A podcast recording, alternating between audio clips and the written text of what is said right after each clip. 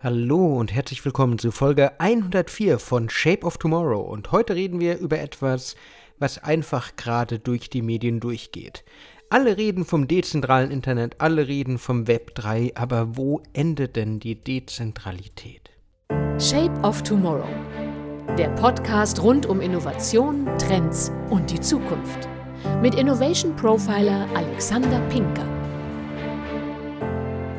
Sie sind nicht mehr wegzudenken, die ganzen Themen um NFTs, um Blockchain, um das Web 3, um die Zukunft des Internets. Während das erste Internet auch noch völlig dezentral war, wo man noch eine URL braucht, wo man eine IP brauchte, um auf die Webseiten zu kommen, ist das Ganze viel zentraler geworden im Web 2. Web 2 hat uns die sozialen Medien gebracht, aber auch die Vorreiterschaft, die Vorherrschaft von einigen Tech-Konzernen, die heute unser Leben bestimmen. Seien es Facebook oder Meta, Google, Amazon und Co. Das Web 3 soll das ändern, soll Dezentralität zu uns bringen und wir beobachten das vor allen Dingen bei den NFTs. Aber wenn wir über die Non-Fungible Tokens reden, genau da ist auch ein großes Problem. Dezentralität ist so lange gut, bis sie einfach doch ein bisschen Zentralität wieder braucht. Nämlich bis die Leute es ausnutzen. Und es gibt ein aktuelles Beispiel, das ich total spannend finde. Weil immer wenn man über die digitalen Güter, die digitale Kunst, die NFTs jetzt so groß gemacht hat, spricht, da war immer die Frage, warum soll ich es nicht einfach mit Rechtsklick runterladen? Genau das ist es. Warum sollte ich das Bild nicht einfach schnell mal irgendwie abfotografieren oder einfach einen kleinen Screenshot davon machen und dann mein eigen machen. Das ist die eine Geschichte. Zum anderen ist allerdings auch das Problem, dass viele Kunstwerke zu NFTs wurden, die gar nicht den Leuten, die sie am Ende gemintet haben, wie man so schön sagt, also die sie mit einer festen, mit einem festen Hash, mit einem eindeutigen Code auf die Blockchain gestellt haben, dass denen die Kunst gar nicht gehörte. Und jetzt gibt es eine Bewegung dagegen. Seit 2000 gibt es die Plattform DeviantArt. DeviantArt ist so das, wo man einfach wirklich die Künstlerinnen und Künstler zu allen möglichen Themen, sei es Fanart, sei es eigene Künste, ähm, zusammenfindet, wo man eine Design-Community gegründet hat. Und die haben jetzt ein NFT Protection Tool entwickelt. Und die Idee hinter dem Tool ist tatsächlich extrem spannend. Bisher war es nur verfügbar für Community-Member äh, von DeviantArt. Aber jetzt kann jeder Künstler, der sich dafür anmeldet, seine eigene Kunst schützen. Oder zumindest überprüfen, ob seine Kunst gerade missbraucht wird. Und es geht so.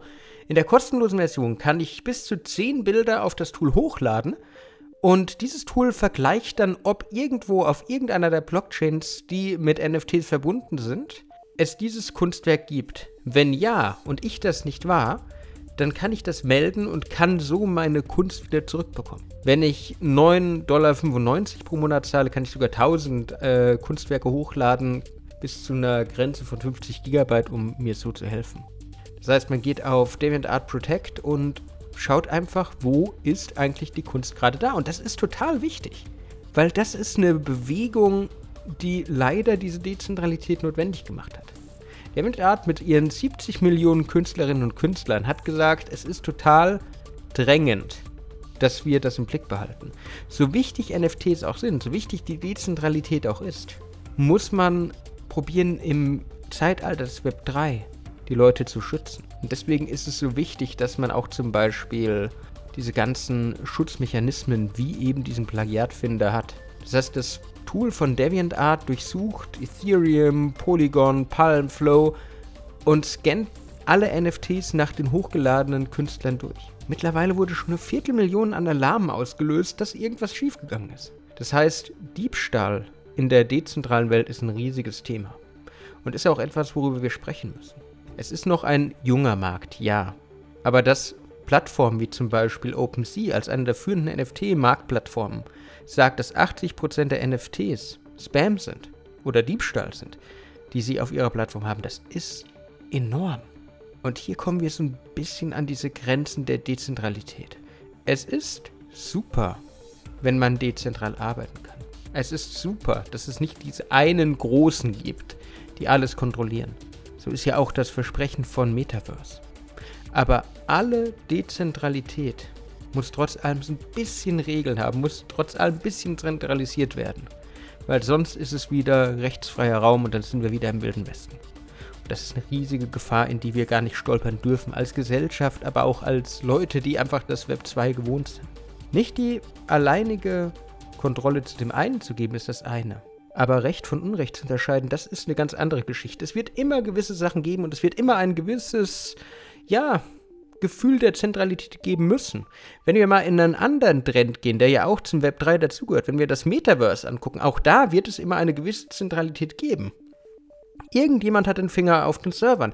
Irgendjemand muss auch die Regeln innerhalb des Metaverse durchsetzen. So ist es ja auch in der normalen Gesellschaft.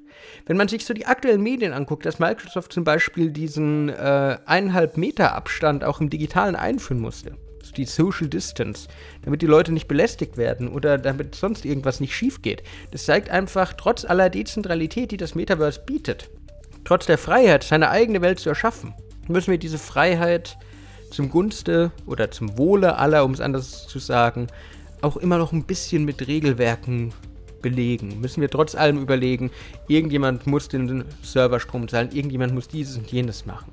Das Internet wird sich neu erfinden. Mit NFTs, mit Metaverse, mit dem Web 3.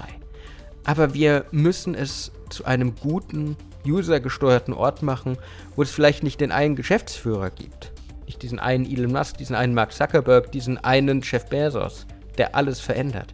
Aber wo wir als Community für die Aufrechterhaltung von ja, einem guten Miteinander einfach verantwortlich sind. Weil es das braucht.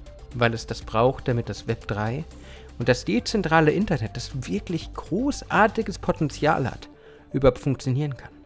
Aber was denkt ihr darüber, liebe Hörerinnen und Hörer? Ist absolute Dezentralität möglich? oder erstrebenswert? Oder brauchen wir einfach eine zentrale Instanz trotz aller Dezentralität? Schreibt mir gerne einfach eure Meinung, schreibt sie auf medialist.info in die Kommentare, wo es diesen Podcast auch zum Hören gibt. Was denkt ihr? Dezentralität um jeden Preis? Oder mit kleinen Einschränkungen. Das war's auch wieder mit Shape of Tomorrow für diese Woche, Folge 104. Ich hoffe, ihr konntet wieder einiges für eure Zukunft mitnehmen. Wenn euch die Folge gefallen hat, würde ich mich wie immer freuen, wenn ihr mir folgt, wenn ihr mir ein Like da lasst. Sonst hören wir uns in der nächsten Woche wieder. Bis dann und ciao. Shape of Tomorrow. Der Podcast rund um Innovation, Trends und die Zukunft. Mit Innovation Profiler Alexander Pinker.